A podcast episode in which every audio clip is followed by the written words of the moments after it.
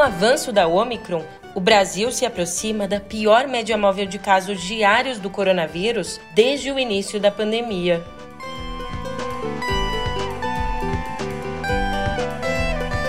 E 2021 chega ao fim com o maior desmatamento da Amazônia em 10 anos. Por fim, para recuperar o apoio dos evangélicos, Bolsonaro deve comprar briga.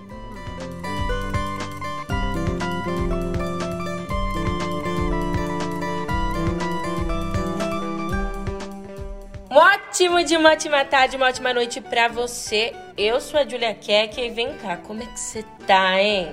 Vai me dizer que acordou com a garganta ruim? Acordou com tosse, febre ou dor no corpo? Xiii! Então, trate de se cuidar, porque a Omicron tem se espalhado numa velocidade nunca vista. Agora eu te conto essa e outras notícias no pé do ouvido.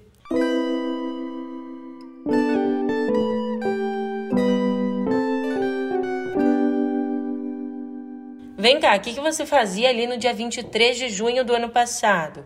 Bom, eu acredito, pelo menos eu quero acreditar, que você estava em casa, já que esse foi o pior momento da mortífera segunda onda do coronavírus, quando o Brasil teve uma média móvel de 77.295 novos casos diários. É muita gente doente. Agora a gente pensa, ah, faz tempo, né?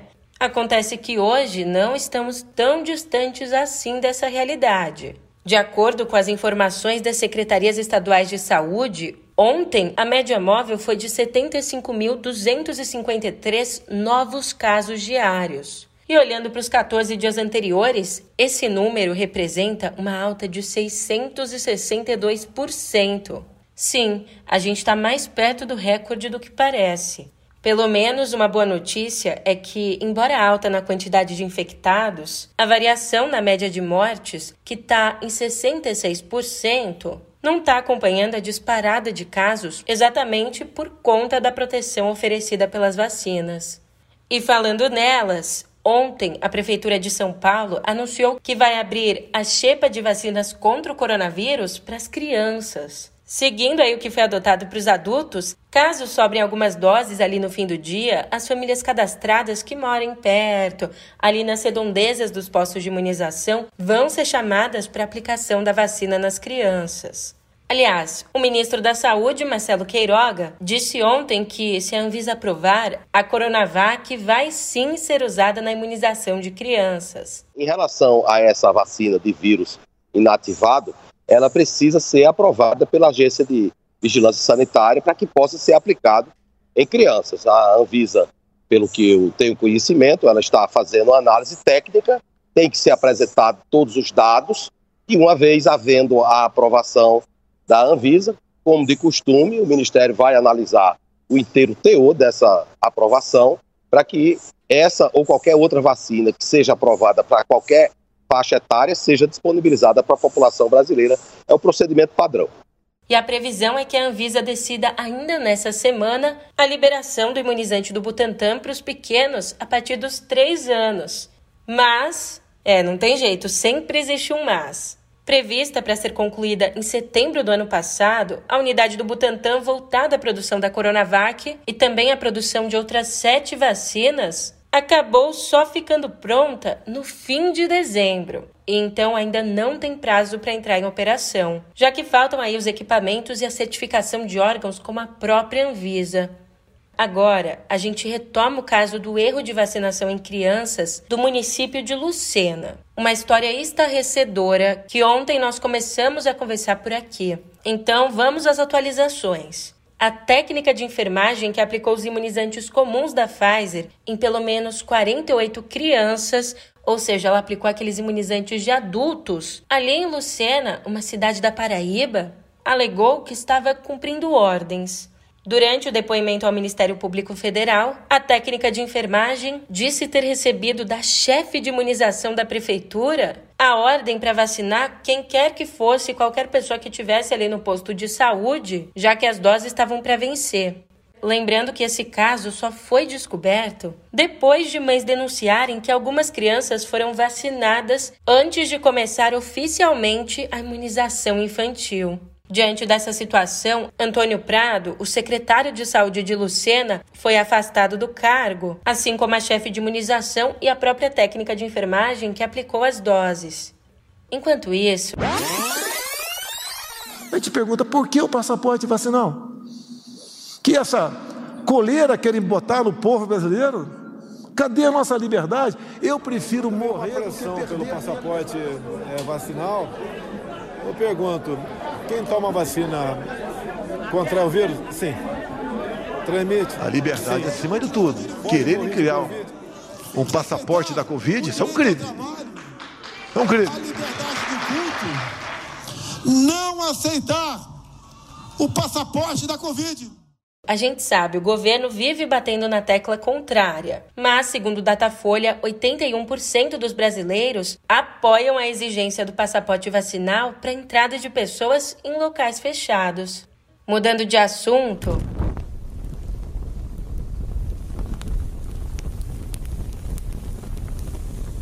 Eu te conto que em 2021, é, no ano passado, o desmatamento na Amazônia foi o maior em 10 anos, apresentando um crescimento de 29% em relação a 2020. Nesse período, a região perdeu 10.362 quilômetros quadrados de mata nativa, o que equivale a metade do estado de Sergipe.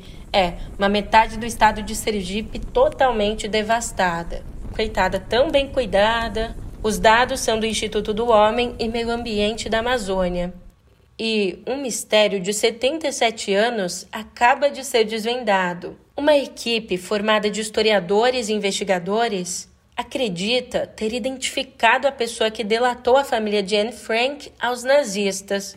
Um judeu holandês que colaborava com a ocupação alemã, chamado Arnold Vandenberg, teria denunciado Frank em troca de proteção para ele e para a mulher dele. Judeus alemães, os Frank viviam em Amsterdã quando Hitler invadiu a Holanda em 1940.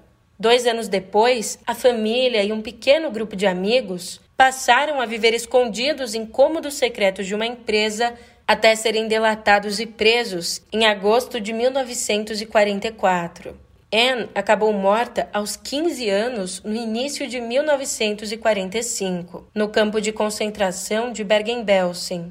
Publicado em 1947 pelo pai dela, o único sobrevivente da família Frank e daquele grupo de amigos, o diário de Anne Frank se tornou um dos livros mais vendidos do século XX. E uma última notícia foi confirmada a primeira morte na ilha de Tonga, em decorrência do tsunami que atingiu o pequeno país no final de semana. Esse tsunami foi desencadeado por uma erupção vulcânica submarina. De acordo com a família da vítima, a britânica Angela Glover morreu afogada aos 50 anos. Ela era responsável por dirigir uma ONG de proteção animal. Ainda por conta do colapso da rede elétrica e dos serviços de telecomunicações, Tonga continua isolada no mundo.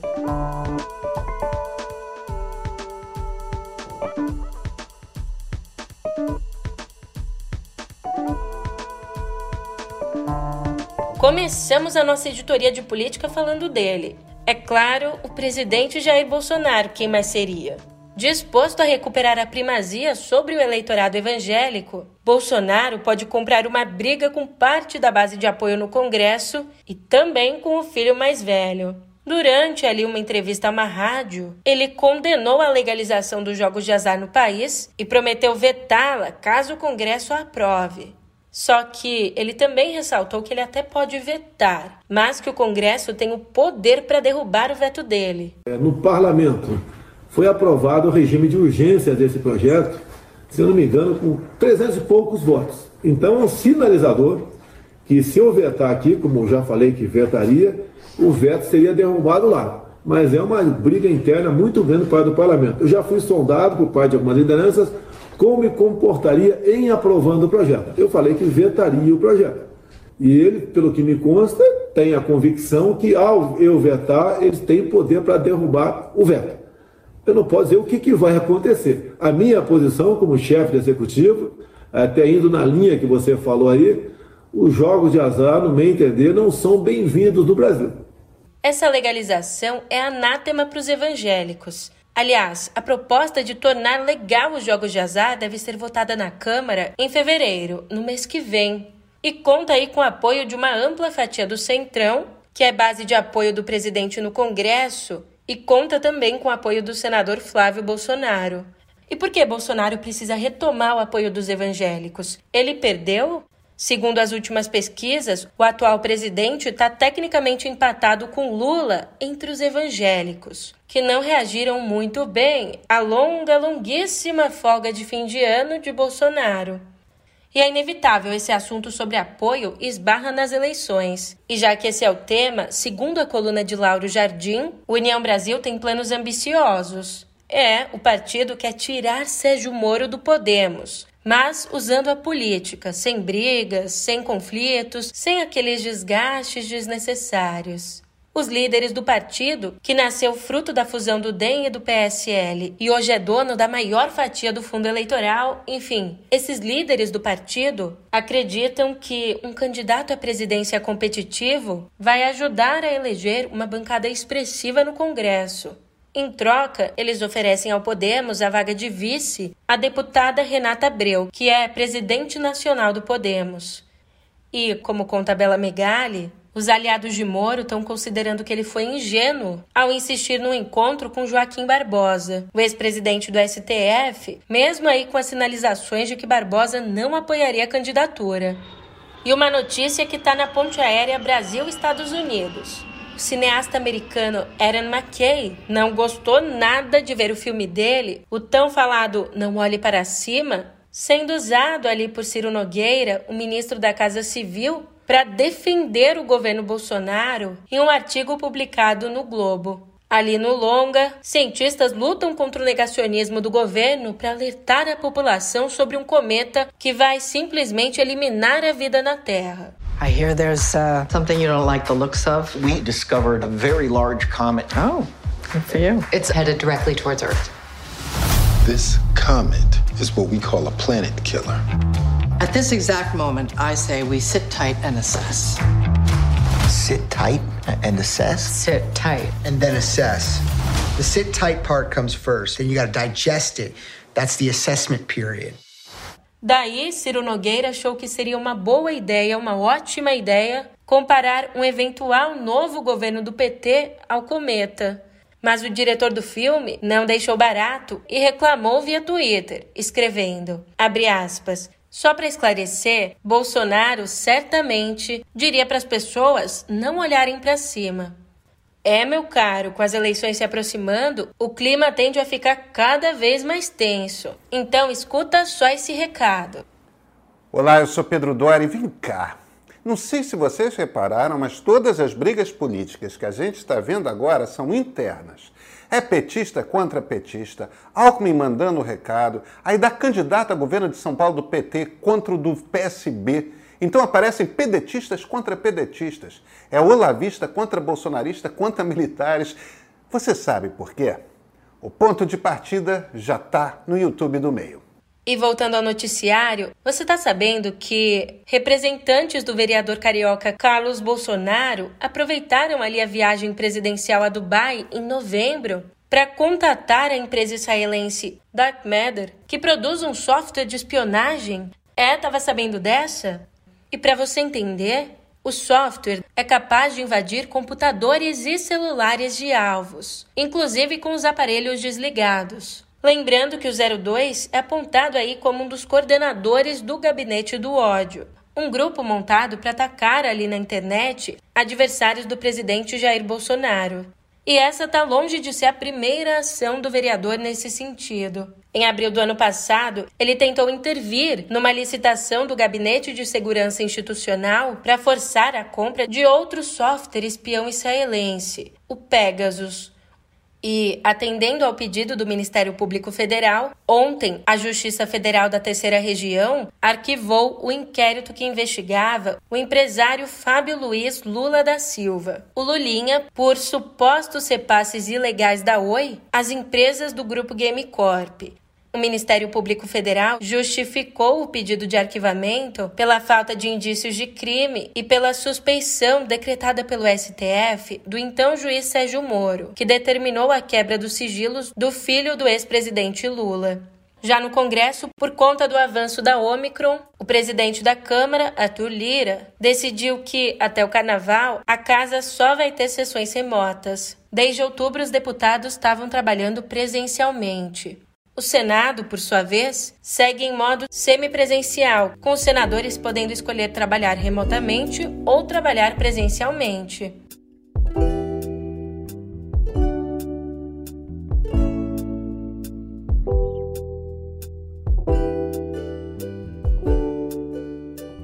Cotadíssima para o Oscar de melhor atriz pela atuação em Mães Paralelas, de Pedro Almodóvar, Penélope Cruz também não dispensa um cinemão.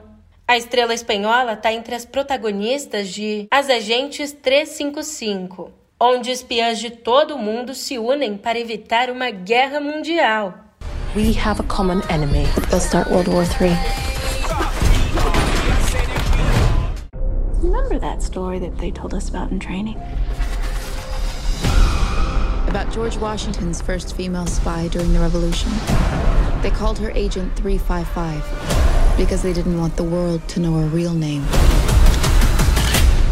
But her legacy... Feminismo pipoca? Talvez. Sobre isso, Penélope diz que o termo é incompreendido e que aprendeu a ser feminista com a mãe. Ela diz, abre aspas, minha mãe é uma pessoa forte. Ela me teve quando tinha só 21 anos. Tem sido uma grande professora e se eu tivesse que escolher uma referência, claro que seria ela. So we need to join forces.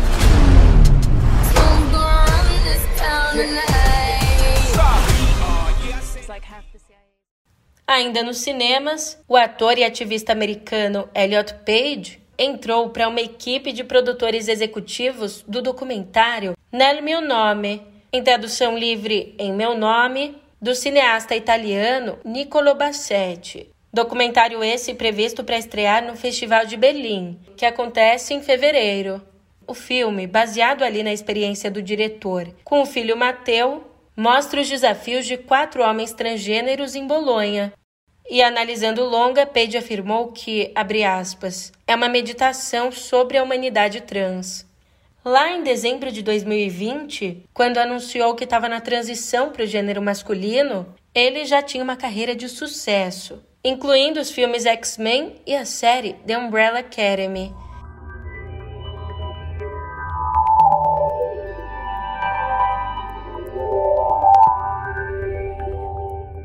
Aqui em Cotidiano Digital, a tentativa de combate às notícias falsas. Depois de uma intensa campanha de usuários, o Twitter anunciou ontem a chegada ao Brasil de uma ferramenta para denúncia de notícias falsas na plataforma.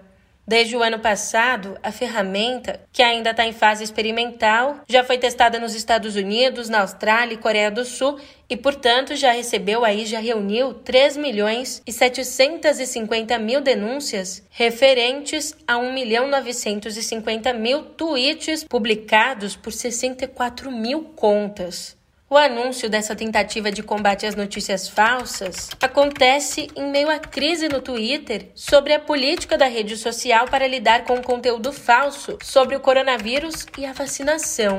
Ainda de acordo com a empresa, as eleições que acontecem nesse ano no nosso país pesaram aí na decisão para que o Brasil fosse integrado ao experimento. A novidade também acabou liberada na Espanha e na Filipinas e a Amazon decidiu suspender a proibição de cartões de crédito Visa emitidos pelo Reino Unido, suspensão que estava prevista para entrar em vigor no finzinho desse mês. Em comunicado, a companhia disse que está trabalhando com a Visa para resolver uma disputa sobre taxas de pagamento.